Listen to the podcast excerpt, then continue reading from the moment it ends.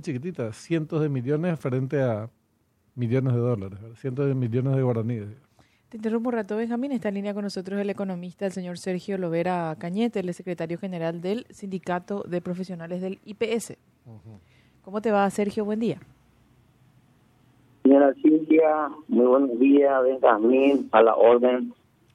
Gracias por atendernos. Bueno, queríamos conocer, saber si ustedes están haciendo el seguimiento de esta Denuncia. denuncia que se hace respecto de una licitación para limpieza, lavado, perdón, lavado y planchado, un contrato que sería una licitación que sería por 10 años eh, a favor de no sabemos quiénes, pero que representa una suma muy elevada de 67 millones de dólares, considerando sobre todo que eh, el IPS cuenta con organismo interno, con la infraestructura y el personal que está llevando adelante esta tarea. ¿Qué, ¿Qué conocimiento tienen y si tienen conocimiento, qué postura tienen frente a esta licitación, Sergio?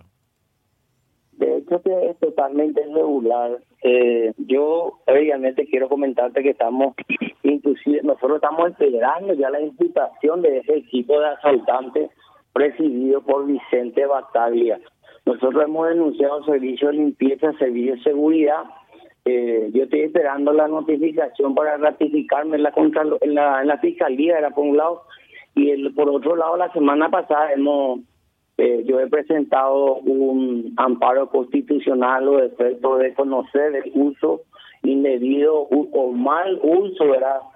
del combustible en el IPS. O sea que nosotros, eh, para sorpresa de muchos, estamos pagando un promedio de eh, 40 millones de guaraníes en NASA Aviación y el IPS no tiene avión. Los funcionarios, los cotizantes no andan en avión.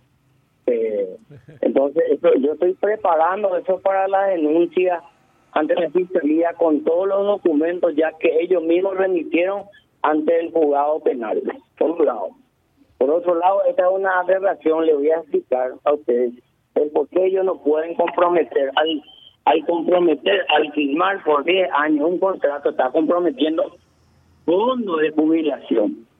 Ahí el artículo 25 clarito dice uso indebido de fondos jubilatorios es eh, crimen de lesa humanidad, o sea, no prescribe. Esto prohíbe, ellos pueden, máximo pueden comprometer dos ejercicios fiscales. A lo sumo uno, ¿por qué? Porque uno no puede, si no tiene, ellos no tienen disponibilidad presupuestaria para esto. Entonces, teniendo disponibilidad presupuestaria, ellos pueden comprometer solamente 20% de la disponibilidad presupuestaria, pueden declarar deuda flotante. Esto es descabellado y es una vez más es un asalto a mano armada. Nosotros, de hecho, vamos a ver si podemos podemos preparar un, un amparo judicial para frenar eso. Vamos, vamos a estudiar el caso. Todavía no tenemos las documentaciones, pero nos hemos enterado a través de la prensa, a través de ustedes, porque este es un secreto de el secreto de Estado en el IPS, mi estimado amigo. Ahora, y la gente que forma parte, porque ese servicio se da eh, internamente, se, se garantiza este tema del, del lavado del planchado, hay personal, me parece que son más de 90 eh, funcionarios los que están llevando adelante, existen las máquinas. Eh, esta gente, eh, ¿cuál es la situación? ¿Ustedes se comunicaban con ustedes, con alguien? sus puestos de trabajo también. O sea, tiene varias aristas este asunto. Por un lado, el financiero, el agujero nuevamente que se le va a dejar al, al instituto si avanzara este proyecto, y por otra parte, efectos en términos laborales de, de muchos compañeros de ustedes. Totalmente. Es lo, es lo mismo que hizo eh, que hizo Pedro Ferreira en el 2005. Eh, tercerizó el servicio de limpieza y el servicio de seguridad que tanto daño le hizo al país, ¿verdad? Después ellos fungen de técnico, lo mismo esto. No se le puede dejar sin trabajo a esos compañeros. Eh, esto, es, esto es un crimen. Y nosotros, como te digo, mi estimado amigo Benjamín, vamos a interiorizarnos de esto y vamos a tratar de frenar eh, ante la justicia, porque no, no tenemos fuerza suficiente acá para frenar, porque esto, esto se maneja como un secreto de Estado. Nosotros no tenemos acceso a los documentos. Yo tuve que presentar un amparo constitucional para tener acceso al informe sobre sobre uso de combustible. Entonces, no es fácil el tema acá en IPS. Eh, está dura la situación. Batalla aparece por el instituto, se lo ve, digo porque a nivel público el tipo no da la cara.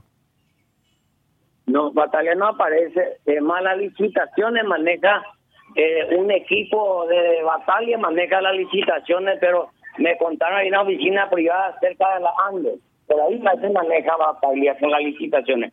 A Batalla le interesa solamente la licitación. Aquí el que maneja el IPS es el director de recursos humanos quien vino de las manos de este delincuente internacional Hugo Velázquez.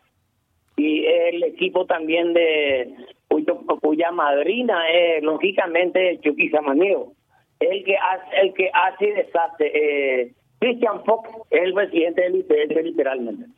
Él es el director, formalmente digo, de, recursos humanos. Él es el director de servicio, eh, él es el director de recursos humanos, pero es eh, prácticamente el director del IPS, porque de las licitaciones se encarga Bataglia en la esquina de las Andes y en la administración del IPS se le rinde cuenta a él.